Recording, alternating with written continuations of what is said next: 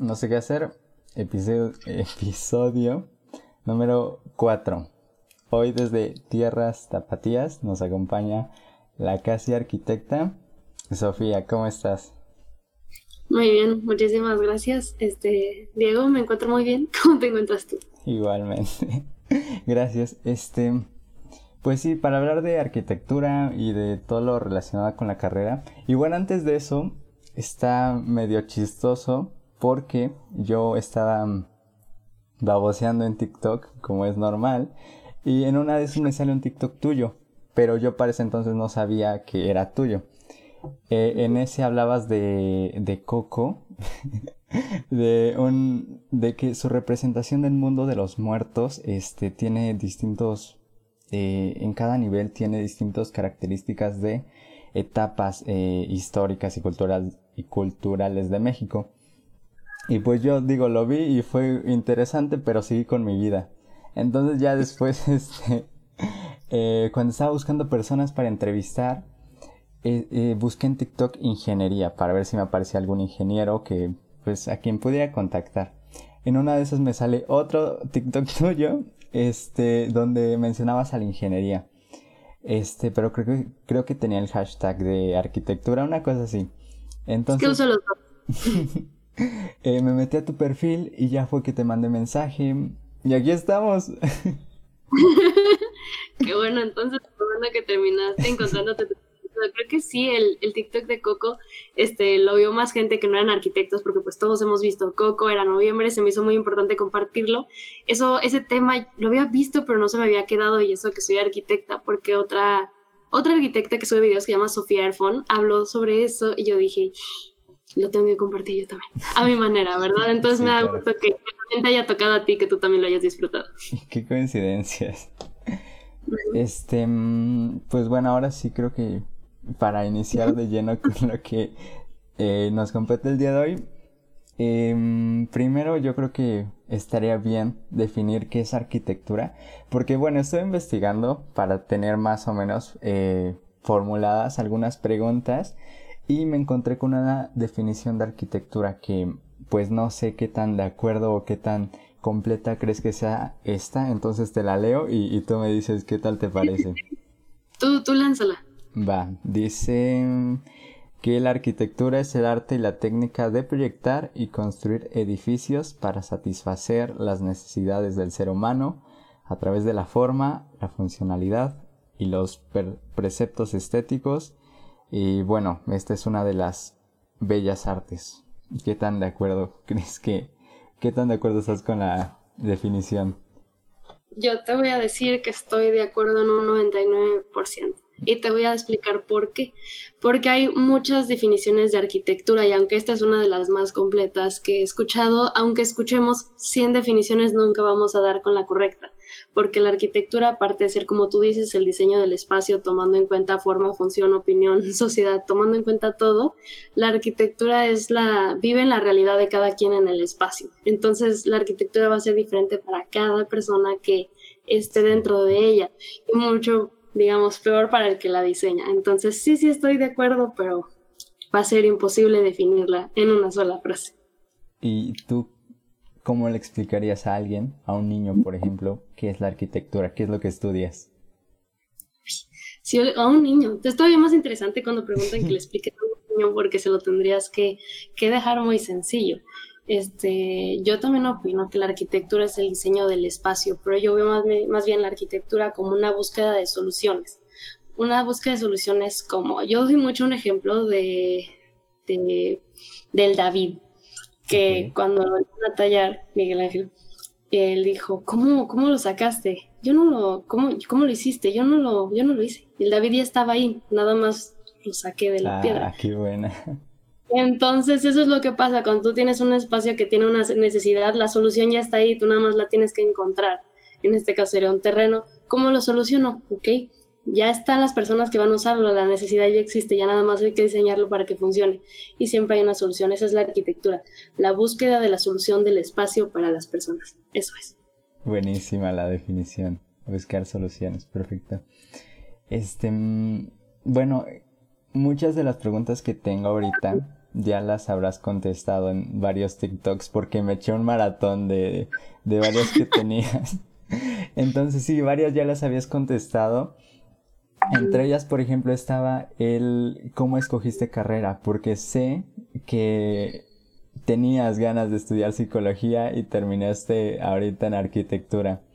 Eh, pero más a fondo, ¿cómo estuvo la historia? Más a fondo, o sea, empezando desde el inicio, yo desde chica, alguna vez de chica pensé en ser arquitecta porque tengo un tío que es arquitecto y luego se me quitó y yo quería ser bombero. Y yo quería ser bombero.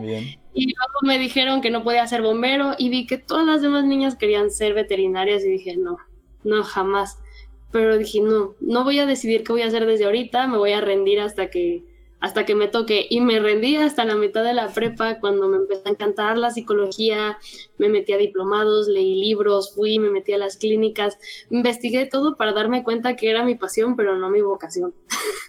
no era. Entonces, para esto me dice mi papá, no sabes qué, no te voy a pagar otra carrera que no sea arquitectura. ¿Cómo así? No, ajá, yo cómo, o sea, hasta dije no, hasta lo peleé, dije, esto no me gusta. Y muchas veces nuestros papás nos conocen mejor que nosotros. No digo que siempre o que tengan la razón, pero mi papá lo sabía. Entonces yo continúo con esto, me pongo a investigar, eh, pongo a ver, por, eso soy creativa. Hice un diploma, mi prepa técnica en diseño gráfico, entonces ya sabía que me gustaba lo creativo y dije, no, sí, no, sí, no está tan loco. Papá. me encanta. Y ya, ya por mi cuenta me inscribí, hice todas mis cosas y así es como yo terminé estudiando arquitectura porque mi papá me supo leer a mí antes de que yo me leyera sola. ¿Tú crees que te hubieras dado cuenta que era lo tuyo si es que no te hubiera dicho tu papá? Tal vez sí, pero me habría tardado un poco más porque estaba yo muy, muy decidida a estudiar psicología. Yo ya tenía un pie en la carrera de psicología. Sí, igual y ya a mitad de media carrera te cambiabas tal vez. Este, y, justo con esto que mencionas, ¿cómo describirías tú o cómo identificas tú a las personas que, que estudian arquitectura? ¿Crees que tengan algún perfil definido? ¿O sí, cómo sería el perfil de quienes estudian la carrera? ahorita que me lo preguntas, hice una presentación hace poco de, de, las diferencias entre un arquitecto y otras carreras. El perfil del arquitecto es alguien creativo, es alguien lógico, es alguien líder y es alguien proactivo, por decirlo algo así. Tienes que ser muy movido, creativo, o sea, tienes que poder soltar eso y poder liderar, porque como arquitecto, digamos, ya saliéndonos un poquito del tema, vas a tener un equipo, como tú eres el, por eso dicen, sé el arquitecto de tu vida, literalmente eres el organizador, eres el líder, eres el coordinador, entonces tienes que ser creativo y líder. Creo que es lo más lo más importante del perfil de un arquitecto. Ya, y creo que, bueno, mencionabas ahorita que hay que hacer equipos, igual y ahorita eh, eso era algo que iba a tocar más adelante, pero vi también que estás haciendo prácticas en, o que trabajas cierta parte del tiempo en, en obras, entonces me imagino que ahí también se ve completamente. Sí, se necesita mucho. O sea, yo empecé a trabajar con con uno de mis maestros, que es arquitecto y tiene su propia, pues su propia vida por fuera, no es solamente maestro. Entonces, en su vida de arquitecto independiente, tiene un equipo de practicantes. Yo terminé liderando este equipo porque cuando yo llego era yo sola. Entonces, en obra, tienes que aprender a moverte con los muchachos, con el maestro, con él. Y ya después empezaron a agregarse más, más, más este, practicantes. Y pues alguien les tenía que ayudar, ¿no? Alguien les tenía que decir cómo. Entonces, yo empecé a tomar este papel de ayudarlos, ayudarle al arquitecto. Entonces, ya pues fuimos formando un equipo bastante padre, bastante funcional. Y ahí me di cuenta que no era nada más mi caso, eso es lo que hace el arquitecto. Ya tenía un pie dentro de la vida del arquitecto aunque fuera practicante. Mejor aún no, que ya desde antes tener, estar ahí. Este, mm, bueno, después, ya introduciéndonos a la carrera, ¿qué materias? Digo, no, no es como que tenga la lista aquí de memoria de todas las materias que has llevado, pero algunas que consideres que mm, son vitales, o sí, que son vitales en la carrera, ¿cuáles crees que serían? Te, voy a, te las voy a dividir en dos. Las materias de las que más me preguntan, todos los que quieren estudiar arquitectura, y las materias que yo no esperaba que iba a tener, que sí tuve. Se me hacen dos, dos interesantes de las materias de las que me preguntan, tengo que saber dibujar, nos dan materias de dibujo, de geometría, de representación, nos dan materias de ser maqueta. Todas las materias de plásticas, de Photoshop, todo eso, todas esas materias existen en la carrera. De matemáticas también, esas me preguntan, también tenemos varias. La de geometría se, se mete un poquito en eso, pero tenemos clases de resistencia de materiales, estructuras de concreto, estructuras de acero, clases que son como una introducción a la ingeniería, todas esas las tenemos y para eso también está matemáticas básicas que la dan al inicio. Entonces, todos los asustados de las matemáticas que no se asusten tanto, llevan de la mano, te lleva de la mano la carrera. Obviamente tenemos muchas materias de la historia de la arquitectura, no una o dos, todos los cuatrimestres tienes una materia de la historia de la arquitectura, entonces te vas empapadísimo de todo lo que es.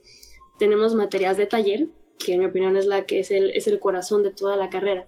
En la materia de taller tú haces arquitectura, te enseñan a diseñar, te enseñan a pensar, te enseñan a hacer circulaciones normativas, te enseñan de todo eso.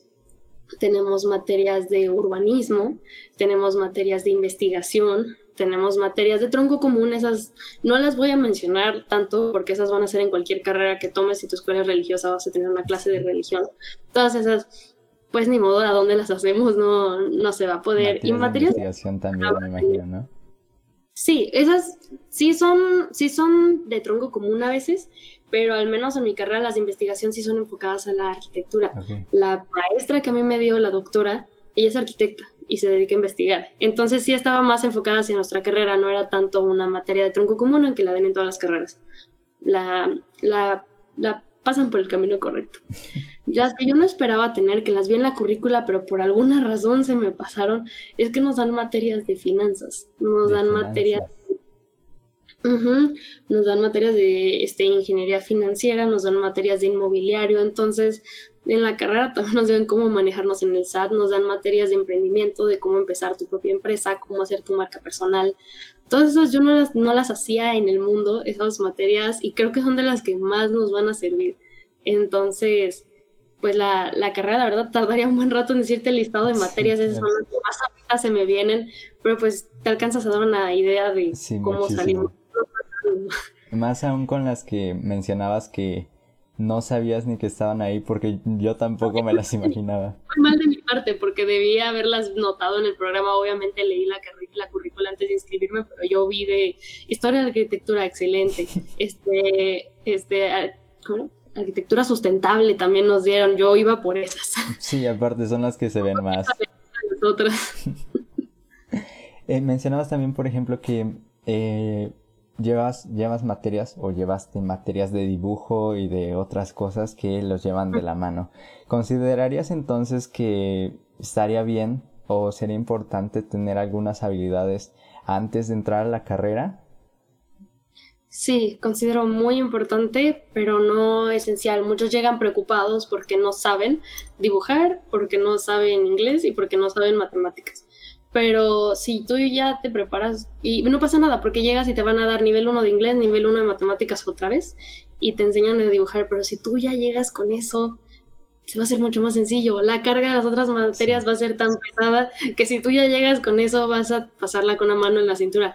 Es muy buena idea que lo practiquen desde antes, porque mientras tú estás ocupado con las otras materias, también unas que no te dije, las de edificación, construcción, presupuesto, supervisión, mientras tú estás trabajando con todo eso que es nuevo, si tú ya sabías dibujar, si tú ya sabías inglés y ya te sabías cómo ¿para qué te haces la vida complicada, verdad? Buen punto. Em, ahora, acerca de las herramientas, em, e, herramientas en general, porque eh, me imagino que debe ser tanto, no sé, una computadora o herramientas tecnológicas, hasta herramientas para dibujar, para hacer planos y muchas cosas que yo no entiendo. Pero empezando por lo, por lo manual, ¿qué herramientas comúnmente utilizas o has utilizado? Ok, empezando por lo manual. Que de hecho va en ese orden cuando inicias la carrera, primero todo es manual, todo es manual y va a haber un punto en el que ya te empiezan a meter la tecnología. Entonces, las primeras clases que haces algo manual, cuaderno de pluma, lo básico. Luego te van a empezar a pedir papeles de dibujo, que hay muchos tipos, papel albanene, papel mantequilla, un chorro de papeles, y para esto van a estar plumas de tinta, papeles, estilógrafo, papeles plumas para, para papel normal, la Bic, la tranquilita, diferentes lápices. Para hacerles una lista de todo, te pueden pedir carboncillos, gis, pintura, todo eso lo vas a necesitar. Y ya herramientas más específicas te van a pedir un compás, te van a pedir un transportador, unas escuadras, algo que se llama la regla T, que se pone en la mesa y vamos Es como una reglota con una cosa en un extremo. Una mucho material de dibujo, tu borrador, que sea de migajón. Material de dibujo sí va a ser bastante, creo que también por eso dicen que es costosa la carrera, y sí va a ser muy necesario. También llegan muy paniqueados que, ay, es que ¿dónde lo compro antes de iniciar la carrera? No es necesario. El día que tú llegues a tu clase de dibujo, el maestro te va a decir, qué comprar, dónde comprarlo y consejos para comprarlo. Entonces ya no te tienes que preocupar tanto. Yo ya tenía mi material de dibujo de pintura más o menos porque había tomado clases, entonces no llegué tan perdida, pero sí dije yo, ¿por qué la regla T no tiene número si es una regla? Creo que es de las, de las dudas que después me dije, ay, qué bueno que no lo dije en voz alta cuando estaba en baile. Eso no lleva números, es para dibujar. sí, eso es lo más este, ¿quieres que te platique ahora de lo, de lo que no es manual? Sí, un Como la, computadora. Sí, Eso también dices que lo piden después, ¿no? Sí, después, más o menos. No, no, tan después, pero sí. Al principio sí vas a necesitar una computadora o algo en que escribir y hacer lo que sea, porque te van a pedir trabajos, investigaciones, oigan, investiguen, es el dibujo técnico. Entonces necesitas una computadora normalita. Ya después, yo sí les recomendaría que tuvieran una, una laptop ya bien la que se pueda, porque nos van a pedir programas como AutoCAD, Revit, Photoshop. Todos estos programas sí, sí le van a pesar a tu computadora. Entonces, si la tuya no lo aguanta, usualmente las universidades tienen computadoras, entonces tampoco hay que preocuparse tanto, pero como estudiante te vas a estar moviendo, te vas a estar querer un salón, el otro. Ahora toca trabajar. se saturan un montón las que están ahí para todos. A veces, probablemente, pero lo malo es que no las puedes mover. Entonces, si tienes que trabajar en otro lado, por eso yo sí recomiendo que se tenga una laptop. Si no, pues de escritorio en la casa, bueno, decir. Pero necesitas eso. Me preguntan muchísimo del iPad. la calculadora también estaba, pero eso creo que lo podemos casi pasar a lo manual. Que si el iPad es necesario, no. Muchos me preguntan, ¿iPad o computadora? El iPad no va a reemplazar jamás la computadora. ¿No? Pero si una vez que lo agarras, lo necesitas, yo tengo un iPad y antes no sé cómo vivía sin él, ahora que lo tengo, pero sirve como de dibujo para poder escribir lejos de donde no puedes traer la laptop, está chiquito, está compacto. Eso es lo único que necesitas, como de tecnología. Una laptop y un iPad si, si quieres, si puedes. Sí, convendría tener de preferencia ya en semestres más avanzados, como decías, una lap más potente. Porque no sé, yo he visto eh, bueno, me imagino que los programas sí deben ser muy potentes porque en algunos momentos eh, veo que hacen renders o no sé cómo describir los renders pues de casas o proyectos que después se van a hacer y pues no creo que una computadora de, de hace 5 años, no, de hace 10 años lo aguante así facilito. Entonces sí creo que los programas son bastante pesados, ¿no? Por ejemplo, ¿qué programas eh, son los que llevas? Los programas, los programas que yo utilizo en lo personal, de hecho aquí los tengo, este, yo utilizo la familia de Adobe para todo lo que es edición y diseño, pero 3ds Max, Revit, AutoCAD SketchUp y Twinmotion. Eso es más o menos lo que yo uso. Y si lo, llega a pasar que estás a medio proyecto y tu compu dice, lo siento, no puedo, este, sale del juego, te reinicia la computadora, se traba, entonces sí es muy estresante. Decías que una computadora de hace 10 años tal vez no, pero tal vez una computadora buena de hace 10 años sí los aguante. Pero, pero se desgastan, las computadoras también se cansan, entonces... Por eso es mejor comprar una buena desde un inicio para que no tengas problemas. Ya para consejos de computadoras podemos consultar a un experto porque ahí está un límite donde llega mi conocimiento. Yo conozco mi computadora y me asesoré para comprarla, que estuviera en mi presupuesto, pero que me sirviera. Entonces a todos podemos tener nuestro asesor para que nos ayude a escoger un equipo, para que sea una buena inversión. Y por ejemplo en el iPad decías que antes bueno, ahorita no te imaginas cómo sería vivir sin el iPad, porque me imagino que ahorita lo utilizas para muchísimas cosas. Eh, ¿Cómo qué cosas? Ah, ok, como que aparte de que pues está pequeño y lo puedo llevar y escribir mis trabajos en otros lados, que es mucho más fácil que una laptop y no tan complicado como el celular, yo la utilizo como tablet de dibujo. Yo hacía mis bocetos, o a veces todavía en un papel me gustaban y para presentarlo tenía que sacarle una foto y subirlo. Y ahorita no, yo trabajo directamente en el iPad, lo hago PNG, lo pongo en mi proyecto y se ve muy estético, se ve muy bien, lo puedo hacer más grande, lo puedo hacer más chico, lo puedo duplicar, este, ahorro muchísimo papel y muchísimo tiempo.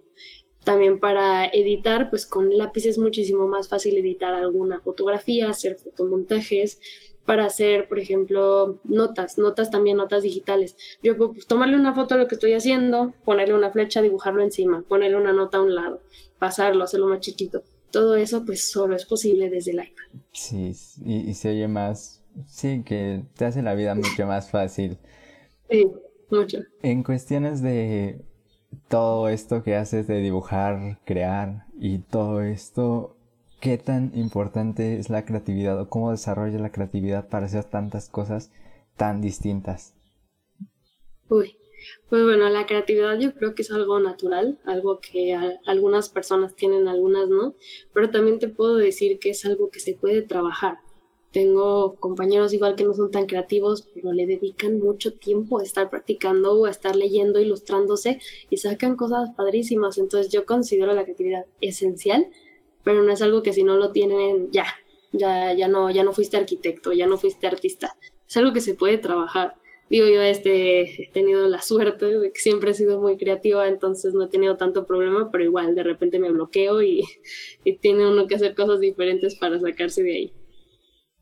Em, ahora, acerca de las, ahora sí ya tocando lo de las prácticas que te desde que le voy a tocar más adelante, eh, ¿cómo, está eso de las prácticas? Eh, porque me imagino que ahorita ya estás a nada de terminar la carrera.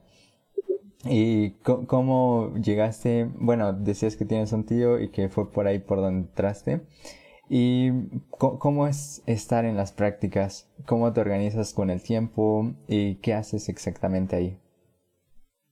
Está perfecto. Yo inicié las prácticas en mi séptimo cuatrimestre, que era cuando me tocaba, porque uno de mis profesores eh, le gustaba, no sé cómo trabajaba, cómo estaba, entonces me invitó a trabajar con él, yo entro con él, me registro en la universidad que iba a hacer mis prácticas, empecé ahí en obra, empecé yendo a supervisar, empecé ayudándole a diseñar, la verdad tuve mucha suerte de que me tocara con él, porque me tocó hacer tantito de todo. Normalmente tus prácticas son para que entres al mundo de la arquitectura y, y aprendas. Muchas veces es gratis, muchas veces este, te toca andar trayendo cafés, pero el chiste es que ya tengas un pie en el mundo ahí.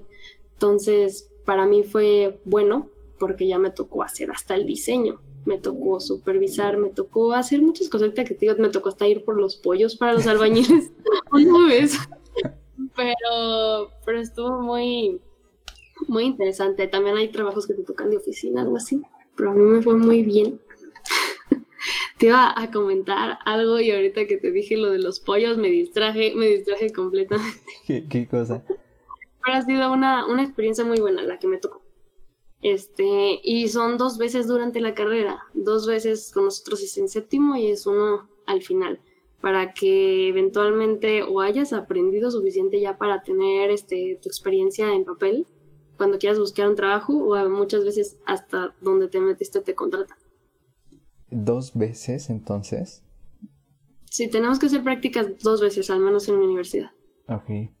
Wow, no sabía. Em, ahora, en relación con la ingeniería, porque he visto que muchas veces son como muy similares y muy frecuentes las, pues sí, que se relacionan la ingeniería civil con la arquitectura. Eh, ¿cómo, está la cosa ahí? ¿Qué las diferencia? ¿En qué son similares? Me hace mucho la pregunta de que cuál es más importante, cuál me conviene más, por qué se pelean tanto. Sí existe una, una pelea extraña entre el ingeniero y el arquitecto, pero creo que son los ingenieros los que se enojan más, pero para no empezarlos a pelear ahorita. Son dos carreras hermanas, son dos carreras que trabajan en lo mismo, pero no hacen lo mismo.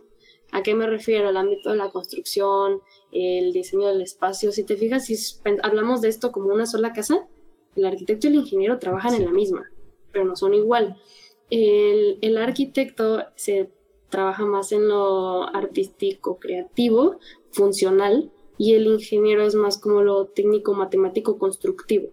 Entonces, si fuera un ejemplo de una casa, el arquitecto sería el que la diseña, cómo está distribuida, cómo está diseñada y de qué está hecha. Ese es su trabajo, él entrega un, proyecto arquitectónico ejecutivo y el ingeniero es el que se encarga de la edificación. A veces el ingeniero también hace el proyecto ejecutivo, que son las, las instalaciones, todo lo que es la estructura, todo lo que es la supervisión. El arquitecto y el ingeniero pueden hacer el mismo trabajo, pero no deberían hacerlo todo uno solo. El equipo es una, es una hermandad muy importante. Entonces podría decirse que el arquitecto hace la primera mitad del trabajo y el ingeniero la termina, pero hay un punto aquí en el centro en el que se trabaja en cosas parecidas. Ajá. el conflicto que a veces el ingeniero se quiere venir más para acá o el arquitecto quiere jugar, jugarle al que le sabe y pone un espacio gigante sin columnas, se pelea con el ingeniero, el ingeniero le pone una columna en medio de su espacio y el arquitecto pierde los Entonces, esa en sí es una manera muy rápida de explicarte la diferencia. No, este, no hay como, como, sí hay una diferencia muy exacta, pero te voy a dejar con esa definición. Ahorita que mencionabas que el arquitecto em, diseña más o menos la casa, eh, en ese maratón de TikToks que me aventé, había, había varios donde explicabas cómo diseñabas una casa desde cero y para no hacerlo largo, este, yo me impresioné porque son un montón de cosas, desde ver la funcionalidad de, del espacio, platicar con quien necesite el espacio, hasta ver incluso cómo pasa el sol por la casa. A mí eso me volvió bien loco. Este, sí son un montón de cosas y no sé, me causa la duda, ¿no es muy complicado? Pues al final por eso tardamos tres años y tres años o más en estudiar la carrera. No, mi carrera es corta, mi carrera es de tres años, ocho meses, porque estudiamos en verano, se hacen cuatrimestres. Pero sí, sí es complicado y sí, sí lleva un proceso porque como viste tú, hasta el sol tenemos que checar antes de diseñar. Sí, claro, o sea, si te hago muy rápido el proceso, pues eso lo tuve que hacer en cinco TikToks y aún así estuvo difícil resumirlo tienes que llegar al espacio, hablar con la gente que lo va a habitar, ver el terreno cómo es y ver la normativa que tiene. Esas son tres cosas que tienes que checar. Ok, ya hablé con el cliente, ya vi mi terreno, ya lo estudié y ya vi que me dejan legalmente construir aquí. Ahora sí, me pongo a hacer rayas, esto va aquí, esto va acá, esto mide esto, mide el otro. Ok, ya lo dibujé. Ahora sí, ¿cómo tiene que, que pasar? Y antes de dibujarlo tenía que haber hecho diagramas si yo tengo que estar en la cocina, ¿de dónde tengo que llegar de la cocina? Al patio, al entrar, todo eso. Todo ese proceso de los mapas que tenemos que hacer y todavía no he dibujado nada. Pues ya que terminé de planear, ahora sí me pongo a dibujar. Después de dibujar me tengo que poner hacia el proyecto y cómo lo voy a construir.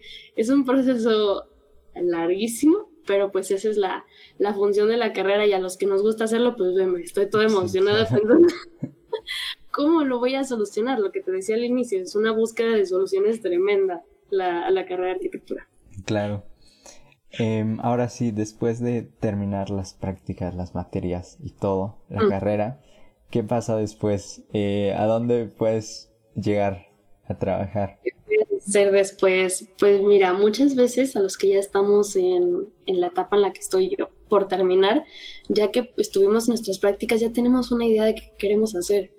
Por ejemplo, tengo compañeros que dijeron, no sabes qué, a mí la supervisión me encantó, yo me voy a ir por ahí. Y otros de que no, pues a mí la materia de, de investigador me gustó, entonces me voy a ir por ahí. Entonces, una vez saliendo, puedes empezar a mandar currículum porque ya traes prácticas, ya traes experiencia, ya puedes empezar a mandar currículum y meterte. Probablemente no te va a tocar donde quieras al inicio, pero eso es lo que va a pasar. Vamos a salir de la carrera a empezar a buscar trabajo en donde ya vivimos, que nos gusta. Muchas veces también está muy fácil porque las universidades traen una bolsa de trabajo, entonces ellos mismos te pueden conseguir qué hacer. Y pues claro, va a haber perdidos que salgan de la carrera y, ¿qué voy a hacer? ¿Qué voy a hacer? ¿Qué voy a hacer? Y este, aunque es algo totalmente normal, pueden meterse un despacho, ver qué van a hacer. Eso es más o menos lo que va a pasar al final. Va a haber unos que ya sepan qué hacer y, otros que se van a recomendación sería que se metieran a un despacho a ver qué parte les gusta más. Y hayan algunos también se lanzan independientes. Hay muchos casos de, bueno, conozco varios de arquitectos de la, del Tecnológico Monterrey que sacaron su propio despacho. Eso también es una opción. Como arquitectos tenemos muchas opciones a, a qué dedicarnos. Eh, mencionabas un despacho que es un despacho y qué hace alguien en un despacho? Claro, claro, claro, déjate explico qué es un despacho de arquitectura. Un despacho de arquitectura, este, no estoy hablando solamente de un espacio físico, un techo donde debajo hay muchos arquitectos. Un, un despacho es un grupo de personas, que no todos son arquitectos, no, no necesariamente, que se dedican a hacer proyectos. Por ejemplo, si yo quisiera hacer mi casa, yo contacto a un arquitecto que puede ser él solo o él y su equipo. Él y su equipo serían el despacho de arquitectura. Tú les dices, ¿qué? Soy yo, mi esposo, dos hijos y necesitamos esto. Entonces el despacho se va a encargar de, ¿sabes qué? A ver, yo soy el arquitecto, yo lo voy a diseñar. Este, tú el parte de legales, este se va a encargar de, de todo lo legal. Ah, ok. Y tengo yo un financiero que es el que se encarga de recibir los pagos del proyecto. O sea, un despacho de arquitectura es la oficina que se encarga de todo lo que es un arquitecto. También los independientes son como su propio despacho. Pero eso es, o sea, es el grupo de personas que hacen arquitectura. Ese es el despacho. Ya me imagino, me los imagino como un grupito de personas que se encargan de, de entre todas ellas hacer el trabajo. Y me imagino que trabajando ya en un despacho, en un despacho a lo mejor grande, eh, poco a poco vas escalando en, en, dentro del mismo, ¿no? Sí, podrías, sí, podrías, absolutamente. Ok. Este, y bueno, aparte de todo esto, ahorita, acerca de ti, veía que tienes un negocio de varias cosas manuales y varias cosas, por ejemplo, que tomas también distintos cursos. Em, ¿Cómo le haces ahí para organizarte primero y ya después ahorita platicamos un poquito más de cada uno de los de, del negocio, por ejemplo? Pero ¿cómo haces para organizarte? Viste justo en el, en el talón de Aquiles. Este, desde, desde que yo inicié mis prácticas fue cuando me di cuenta que el tiempo me podía rendir para todo, porque yo empiezo mi carrera y me dormía bien tarde y ay, apenas puedo con mi carrera y luego toca prácticas, estudiar en la tarde y trabajar en la mañana, para mí fue un golpe muy fuerte porque nunca había tenido cero tiempo libre. Nunca me había pasado eso. Entonces yo sí sufrí mucho para hacer mi tarea en la madrugada, estudiar en la tarde, trabajar en la mañana. Pero después de ese cuatrimestre me di cuenta que todo cabe en un carrito, todo cabe en un jarrito si lo sabes acomodar. Entonces yo ahorita como me estoy manejando porque estoy, estoy yendo a la universidad, estoy trabajando en estas mis prácticas, estoy grabando un curso para arquitectos que ya luego saldrá, luego se los mandaré. Eh, yo trabajo con una empresa peruana de escuela de arquitectura y con ellos hago también videos y tengo mi negocio de bolsas. Ay, Dios. organizo mi mañana de, para tratar de hacer todo lo que no sea la universidad, así es como me estoy organizando, hacer ejercicio, bañarme, trabajar, meter mis cosas, grabar da la hora de la universidad, hago tarea mientras estoy en la universidad, estoy que esté con un ojo en la tarea y con un ojo en la clase. Y en la madrugada hago mis proyectos, entonces esa es la, la manera en que logro hacer. El día sigue durando las mismas 24 horas que cuando yo empecé la carrera y ve lo que estoy haciendo. Entonces, por eso les digo a los estudiantes que no se mortifiquen tanto, tanto cuando entran a la carrera y dices, ¿cómo lo voy a lograr? ¿Cómo voy a organizar mi tiempo? no pasa nada, lo vas a hacer. Lo que hacías en tres horas al inicio de la carrera vas a tardar 15 minutos ya a la mitad porque la práctica hace al maestro. Entonces, el tener más cosas en tu vida te obliga a organizarte y te obliga a hacerlo mejor, más rápido.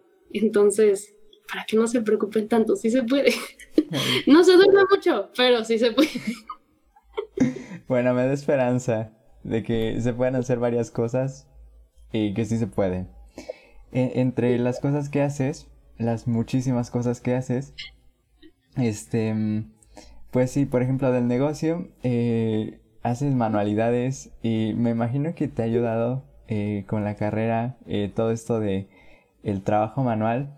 Pero ¿en qué consiste más o menos? Digo, ya saliéndonos un poco de, del tema como tal, pero ¿en qué consiste más o menos?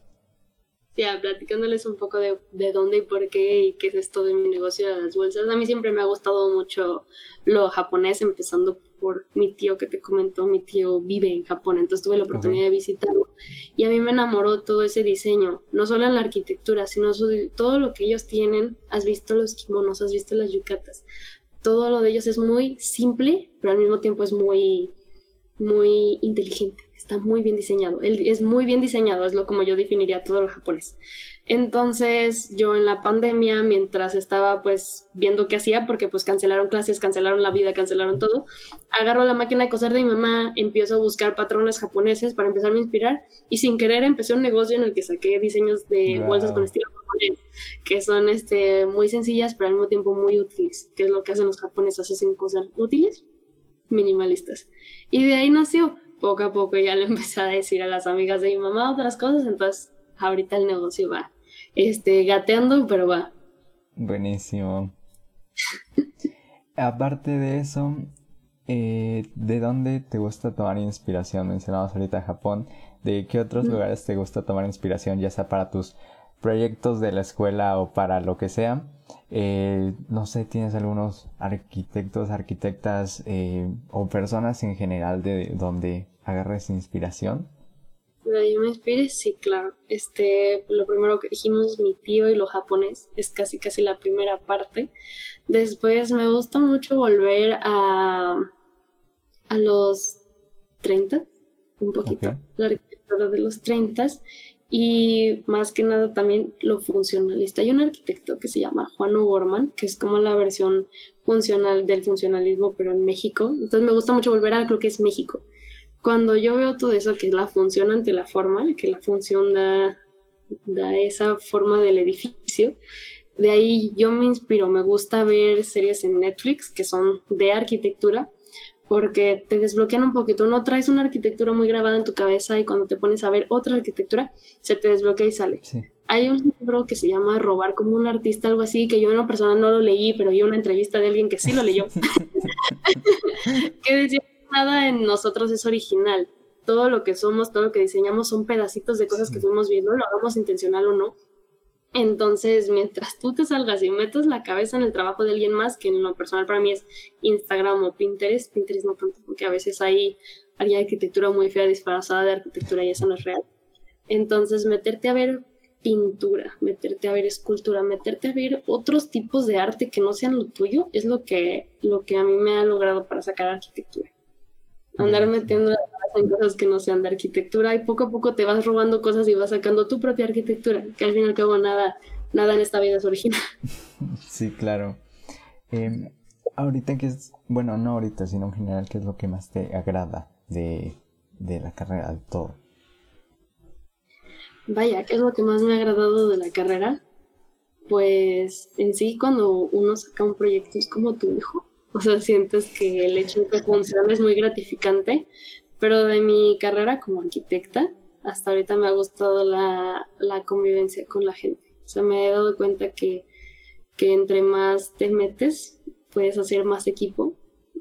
Porque toda la carrera estás tú solo, máximo tú y alguien más haciendo un diseño. Pero ya que estuve en oficina, me tocó hablar con el arquitecto, con el maestro, con los albañiles, ellas son de verdad las mentes maestras que hacen tu proyecto realidad también el ingeniero que nos apoyó con todo. Entonces, el trabajo en equipo en el mundo de la arquitectura es lo que más me ha gustado hasta ahora. Perfecto, convivir con las demás personas. Sí, qué padre. Em, y bueno, ya para ir terminando, esta es tan, bueno, las veces que, las, que lo he preguntado con otras personas, está un poco complicado. Eh, ¿Cómo definirías la carrera en tres palabras? Tres palabras, sí, claro, es una pregunta bien complicada. Ay, Diosito. Mm. Pesada. Pesada va a ser una de las palabras.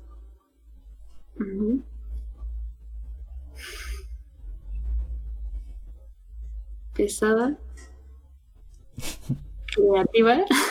es que no, definir la carrera, si te defino mi experiencia, va a ser muy, muy complicado. Van dos. Pesaba, creativa y destructiva, pero en el mejor sentido posible. Porque termina construido. Ajá. Tú no saliendo a la carrera sales creativo y sales de construir. De constructiva va a ser la tercera palabra. Buenísimas las palabras. Em, pues bueno, ¿Algo más que agregar? ¿Unos consejazos o lo que sea? Unos consejazos, sí, claro. Para los que van a empezar la carrera, que están asustados, no lo estén. Todo el podcast les estuvimos explicando que todo se ve más lejos de... todo se ve más feo desde fuera. Las prácticas, la universidad, el salir, se ve mucho más feo de lejos. Una vez que ya estás ahí, la universidad te da todas las herramientas para poderlo hacer. Entonces, no hay que preocuparse, sí hay que enseñarse a organizar su tiempo para poder salir y dormir, porque la carrera no está peleada con el sueño ni con la, este, la socializada.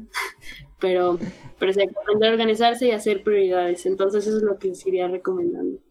Que se entrenen en lo que comentábamos, su inglés, sus matemáticas y su dibujo y que aprendan a organizarse. Y mucha paciencia y mucho, mucho ánimo, chicos. Buenísimo.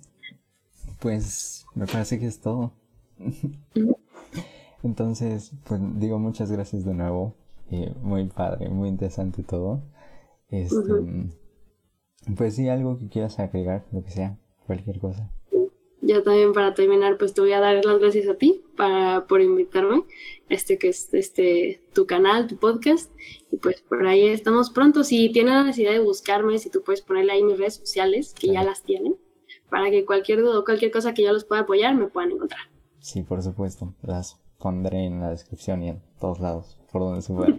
este, pues ahora sí, muchísimas gracias de nuevo y... No, Sale, muchísimas gracias. Hasta luego. Nos vemos.